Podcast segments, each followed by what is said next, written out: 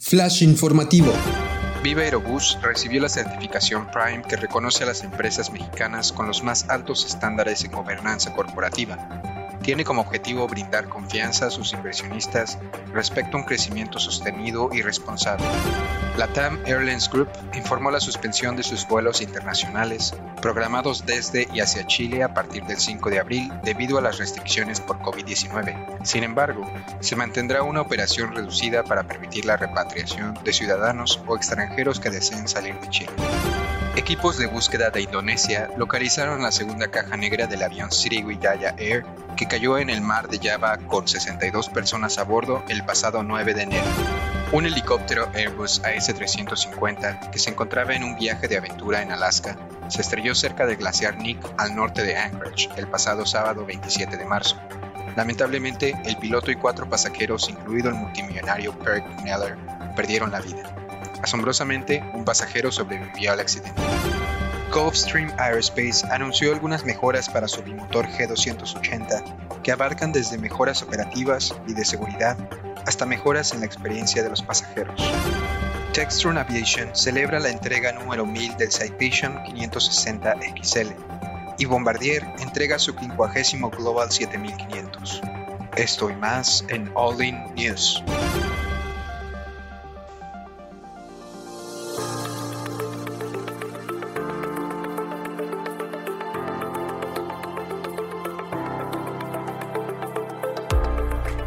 Estás escuchando All In News, el resumen semanal de noticias de aviación en español.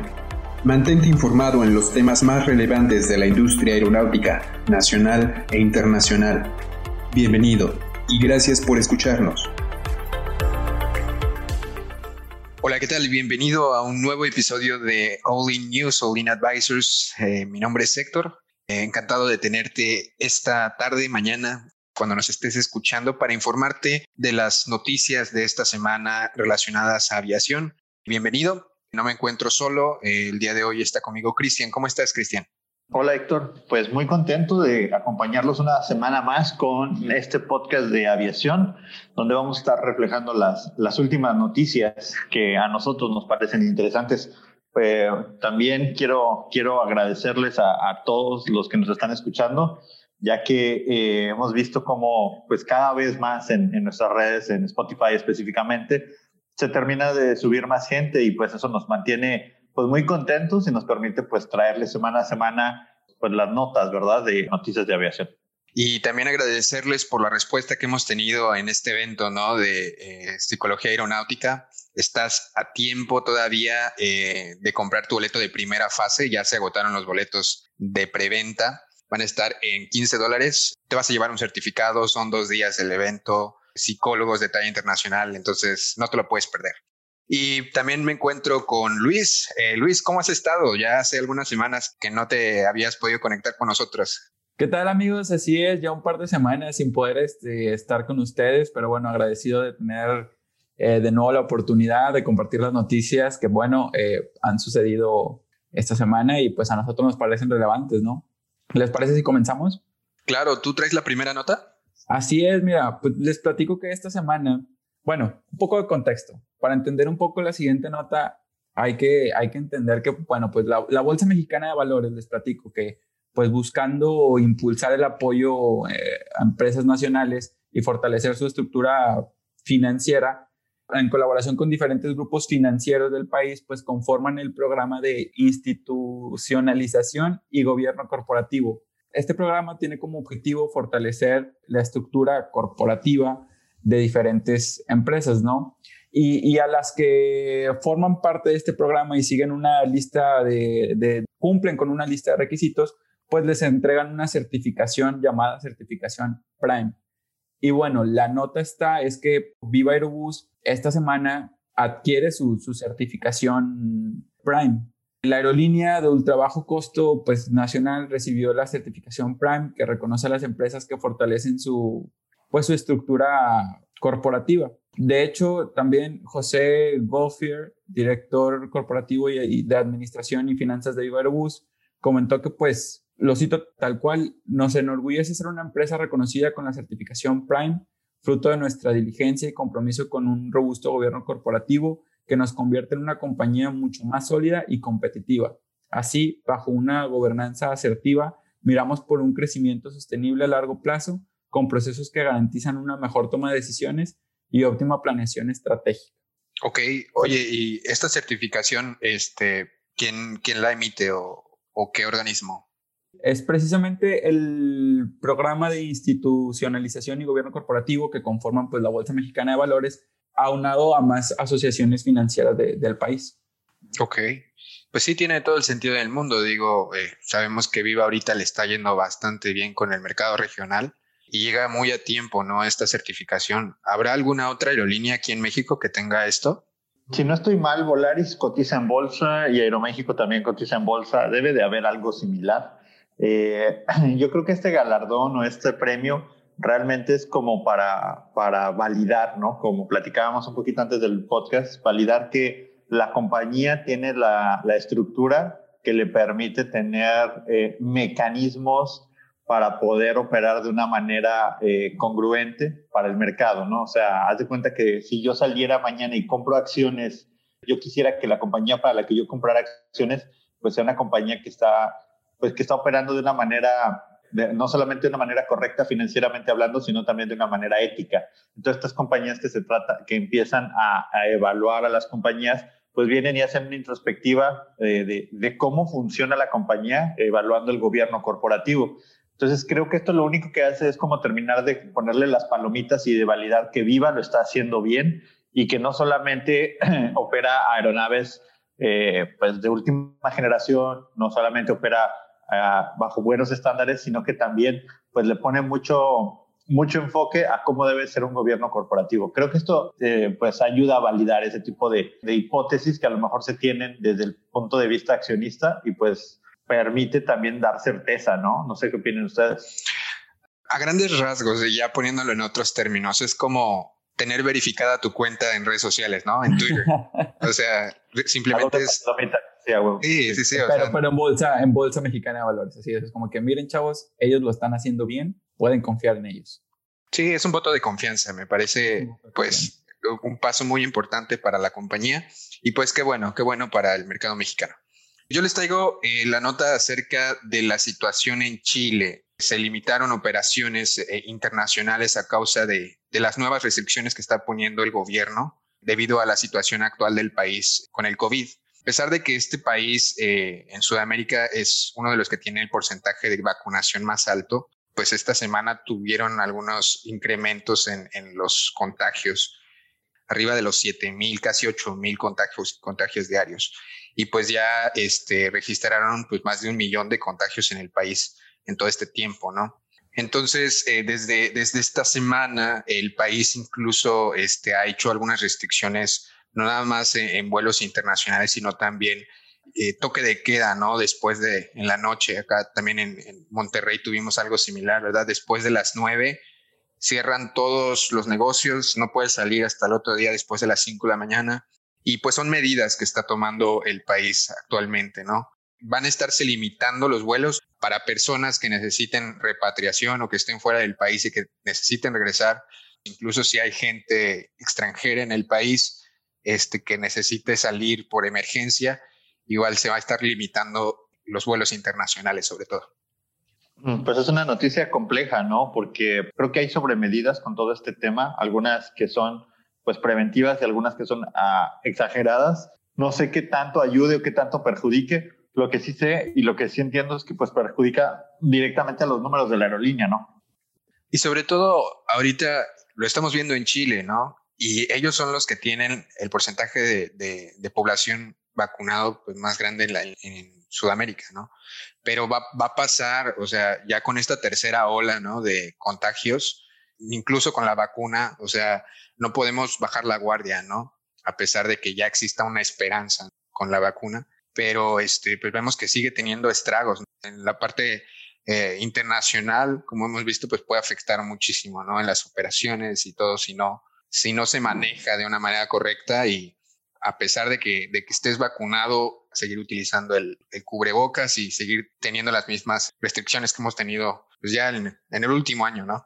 Sí, totalmente. Digo, como les decía, parecieran sobremedidas, pero pues solamente el tiempo dirá qué tan bien o qué tan mal lo hicimos. Y como hemos platicado en otros foros, esto va a ser como el caso de estudio del COVID, las lecciones aprendidas y, y también, como leíamos o platicábamos la semana pasada, eh, va a ocurrir que una vez que toda la gente pues esté vacunada, esto pues se le dé carpetazo y se quede como, como en la historia y en la anécdota de lo que pasó, que, que no debería de ser así. Creo que aquí nos hace falta un poquito más de, de ese aprendizaje, ¿no? Terminar de, de bajar ese, pues esa, esa lección completa y, y, y decir si lo hicimos bien, si lo hicimos mal. Creo que ahí como, como, como industria pareciera como que se, se, está quedando un poquito corto porque nada más estamos viendo cómo están reaccionando, no, no tanto como estableciendo esos protocolos de largo plazo para, para dejar medidas implementadas que garanticen esta, pues esta bioseguridad en aviación, ¿no? Así es. Bueno, y pasando a otras cosas, yo les traigo un update de un evento que vimos a principio de año, no sé si recuerdan de este vuelo de, de una aerolínea allá en, en Asia que se llama, eh, voy a tratar de pronunciarlo bien, no hablo malayo, Sriwaya. Sriwaya. Sriwaya. Ese, ese, ese, fue mi mejor esfuerzo, ¿ok? Sriwaya Airways. que es el vuelo eh, Sierra Julieta 182. Esto ocurrió alrededor de la primera semana de enero de este año. Eh, era un vuelo donde se reportan 62 personas fallecidas. Este vuelo, eh, pues al día de hoy tiene una como laguna, si le podemos llamar así, de qué fue lo que pasó. Los investigadores recientemente recuperaron la segunda caja negra de este avión.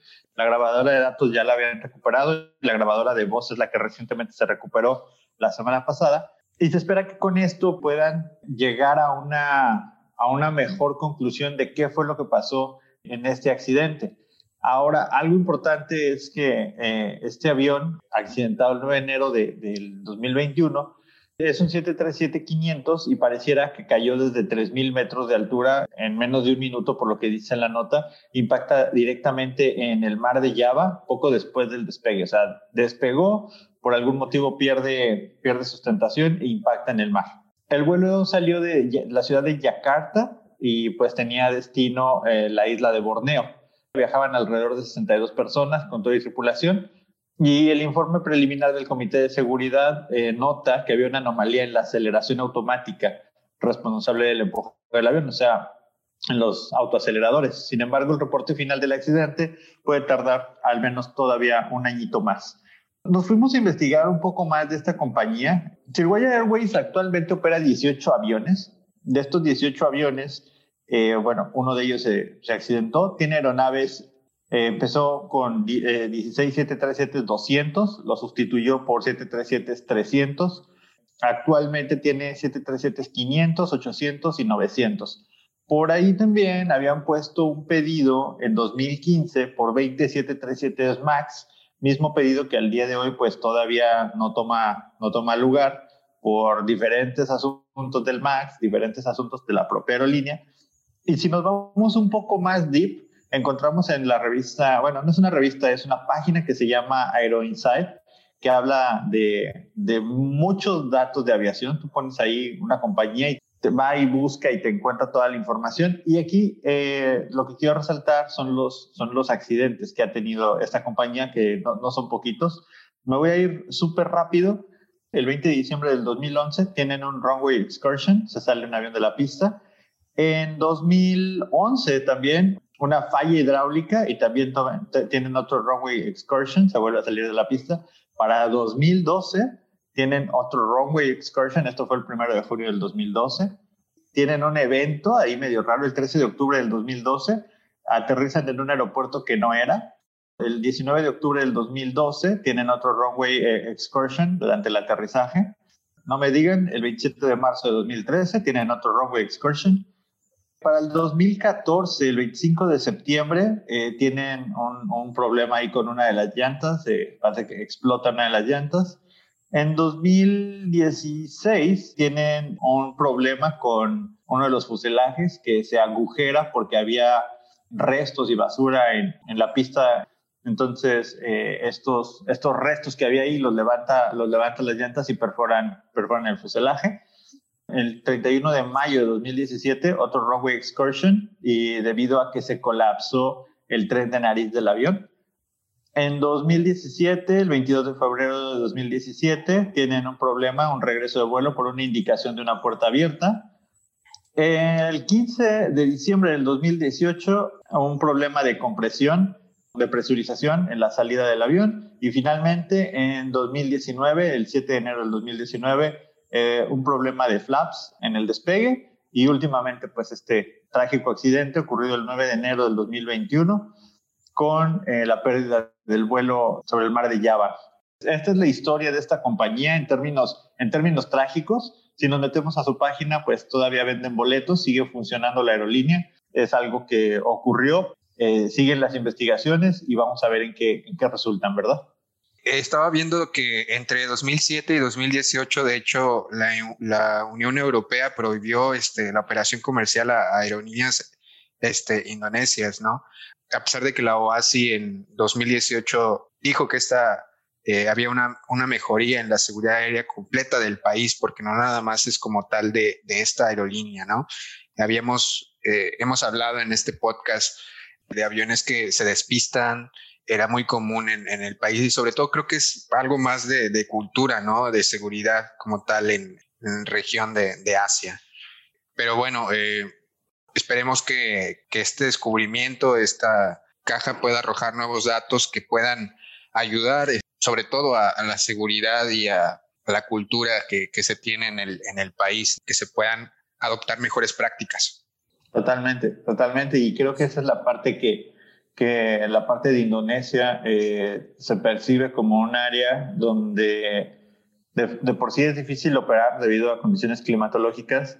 Es también un poco uh, los requerimientos normativos no, no están como también bajados. Por eso muchos de los países que están en esa zona eh, son, son categoría 2 porque no terminan de cumplir del todo con los estándares de base. Pero, pero bueno, queda ahí la nota y esperemos que, que pues esto eh, pues llegue a, un, a, una conclusión y que genere aprendizajes ¿no? para todos.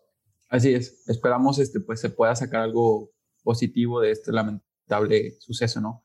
Y bueno, en otras noticias, pero continuando con el tema de accidentes aéreos, comentarles que pues fueron saliendo un poco más de, de datos sobre el accidente del, no sé si lo recuerdan, sobre el accidente del helicóptero que lamentablemente se estrella en, en, una montaña en Alaska, en el cual fallece el multimillonario Peter Kellner, considerado por la revista Forbes como la persona con la mayor fortuna en toda la República Checa, ¿no?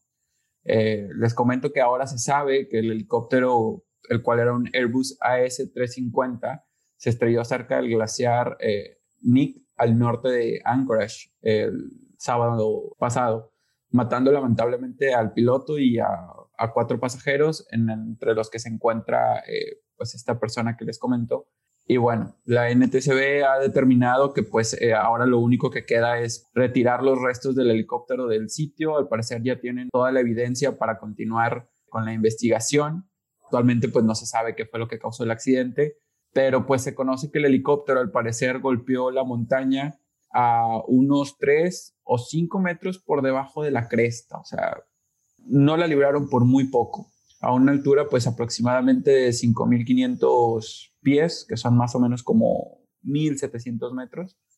Eh, después el helicóptero cayó por la montaña más o menos entre 250 y 300 metros, este, pues para después detenerse por completo, ¿no? Pues, pues muy, muy, lamentable, muy, muy lamentable este, este evento y creo que pues igual, o sea, queda como esa, esa incógnita, ¿no? De, bueno, ¿qué fue lo que pasó? pasó? Y, más, ajá, y más con este tipo de aviones que, o perdón, helicópteros que a veces no están equipados con, con todas las, las tecnologías para poder hacer un trace de, de tanto de los datos como de la voz, que de los últimos instantes de, del evento, ¿no? Sí, Así. y una de las cosas acá interesantes también, a pesar de las condiciones, este, del lugar, de, de la altitud, de la situación, se dice que hubo un superviviente, ¿no? Este, de este accidente. Es correcto, es pues algo poco común que, que, ocurra, pero bueno, afortunadamente una persona sobrevive al accidente, será importante también con el tiempo pues tener su, su testimonio de qué fue lo que ocurrió. Esta era una compañía de vuelos charter americana eh, que se dedicaba a prácticamente ellos lo que, lo que hacen es como vender el tour de esquí en la montaña. Entonces, pues yo creo que por eso también la baja altitud con respecto al terreno del, del, helicóptero, porque prácticamente lo que hacen es este, llevar a los deportistas, por así decirlo, a los turistas, no sé qué término utilizar, eh, pues eh, a los puntos más altos de las diferentes montañas que hay en la zona. Y pues bueno, después de que ellos practiquen esta actividad, ¿verdad? Del esquí, moverlos a diferentes puntos. Entonces, bueno, pues me parece que será importante contar con el testimonio de, del sobreviviente cuando el tiempo lo permita. Y bueno, pues esperemos que como en la nota anterior, pues este, se aprenda algo de este suceso, ¿no? Pues bueno, este, yo les traigo una nota más, este, este es más como un, como un comercial, ¿verdad? Del Gulfstream 280. Eh, en la página de Gulfstream en algunas páginas de noticias encontramos este, testimonios de que se van a hacer actualizaciones a este avión bimotor que entró en operaciones en 2012. Eh, junio del año pasado lograron ya las 200 ventas de esta aeronave y ahorita van como por la 212, 220.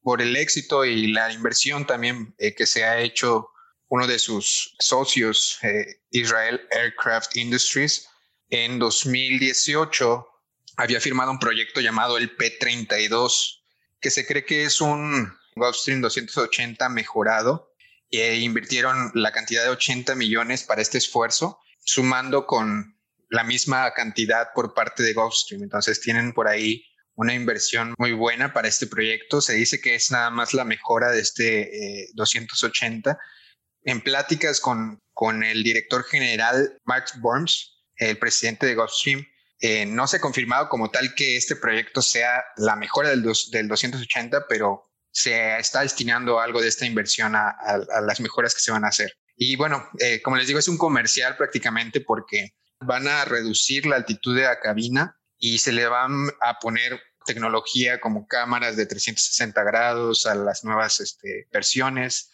eh, nuevas capacidades este, y tecnologías silenciosas.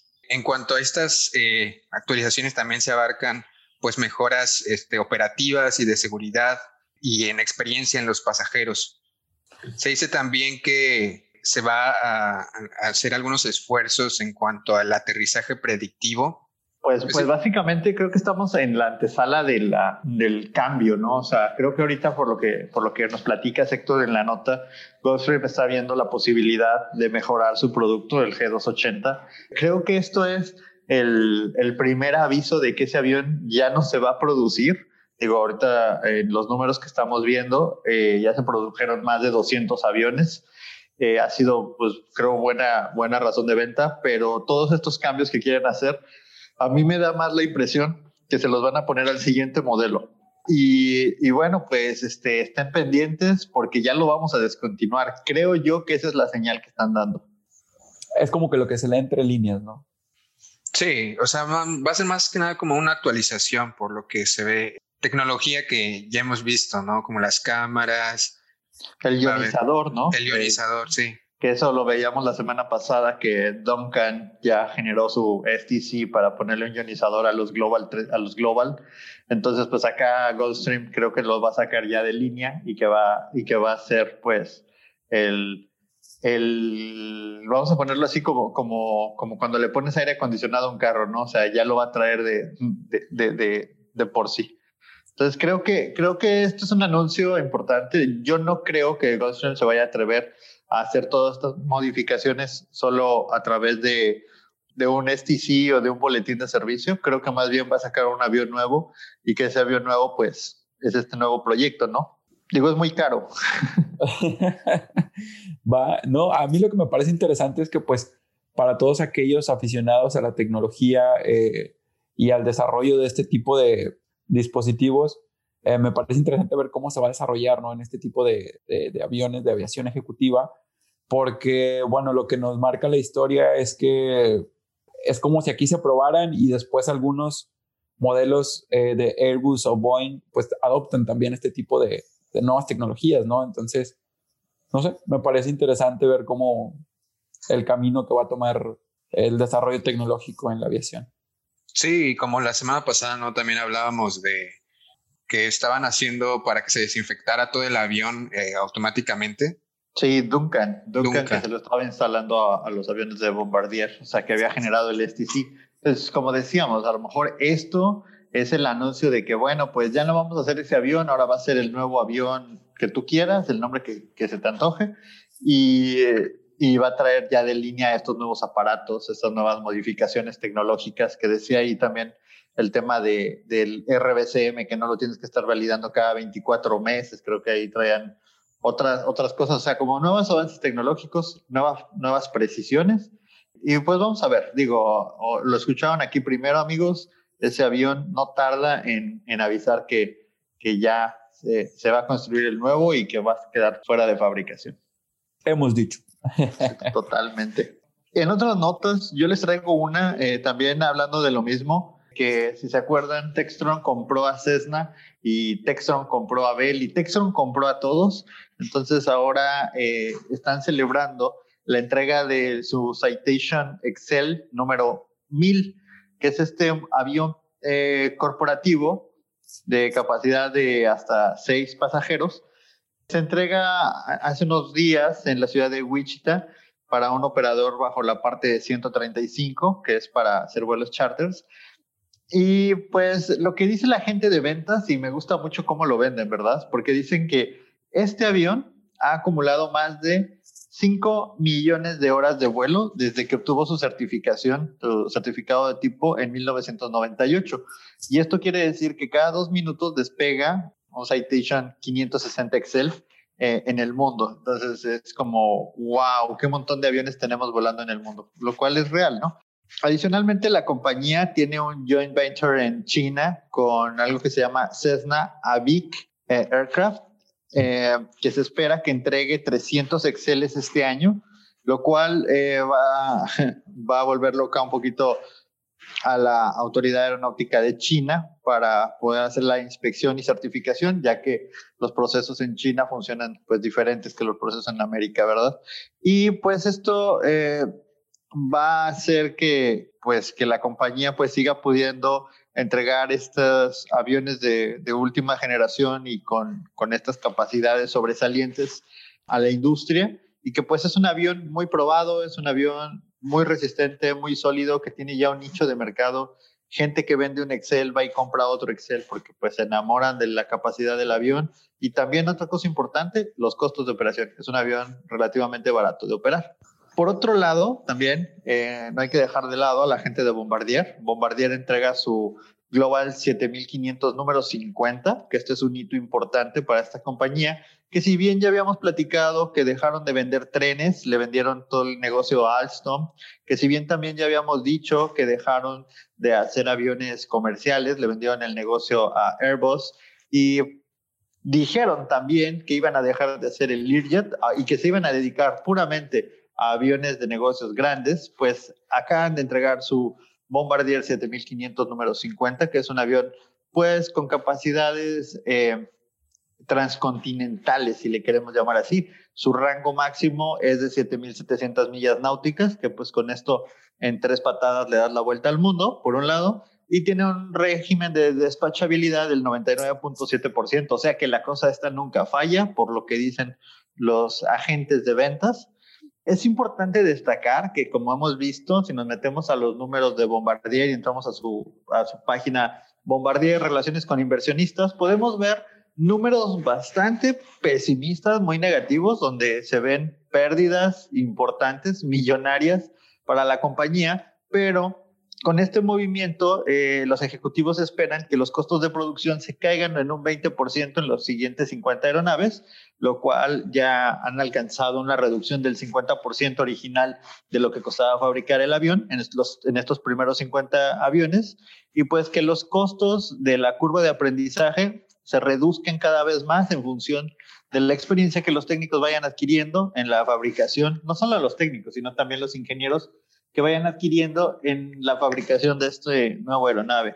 Entonces, eh, parece que finalmente Bombardier está encontrando eh, por dónde entrarle, Bombardier está encontrando cómo competirle al mercado y pues se ha quitado toda, ahora sí que ha ido al gimnasio, se ha quitado toda la grasita que ha necesitado quitarse, se ve más esbelto, se ve más, más preparado y pues pareciera que está en pos de poder alcanzar y correr, ¿verdad? Una, un maratón. Sí, ya después de toda su reestructura, pues este, quedarse con, con este modelo eh, sí es un hito importante para ellos y bueno, les deseamos lo mejor. Y acá decían que iban a dejar de fabricar o bueno, de entrar al mercado de aviones ejecutivos, ¿no? Pero este también es un avión relativamente pequeño, ¿no? Le caben como 19, 20 pasajeros. Es que sigue siendo un avión ejecutivo, lo único que es un avión ejecutivo grande, si lo queremos llamar así. Ok, de largo alcance. Pues bueno, creo que son datos eh, importantes, ¿no? Que hay que ir resaltando cuando se llegan eh, a, estos números. Sí, que es como se está comportando la, la industria, hacia dónde va, eh, cuáles son las, las perspectivas de los siguientes años. Entonces, hay que, hay que seguirle dando seguimiento, hay que seguir viendo cómo se comportan estos fabricantes a nivel global y cuáles son las macro tendencias que están teniendo pues los consumidores, ¿verdad? Porque si Bombardier está dedicando a fabricar aviones eh, grandes, pues a lo mejor eh, sabe algo que nosotros no, que obviamente también las macro tendencias no siempre están correctas y ahí está el ejemplo de la 380. Claro, claro. Y bueno, ya por último les traigo, igual hablando de números, la nota curiosa. Este primero de abril, Virgin Australia rompió récord y vendió 71 mil boletos nacionales en 24 horas. ¿Qué les parece? Una locura, ¿no? Es una locura porque literalmente llenaron 400 aviones de los que tienen los 737-800. 400 aviones de esos los llenan en 24 horas. Esto fue debido a que el gobierno australiano estuvo eh, financiando o apoyando desde, desde abril aerolíneas, respaldar también los salarios que tienen pues el personal, ¿no? 13 rutas nacionales dentro de Australia estuvieron subsidiadas eh, por el gobierno eh, al 50%. Entonces esto sucedió porque el primero de abril en su página este, pusieron un 50% de descuento en, este, en, 13 rutas eh, nacionales y de esta manera pues se vendieron y rompieron récord de, de los 71 mil boletos. creo que es algo que, está muy bien, ¿no? Eh, que se empiece a, implementar este tipo de medidas.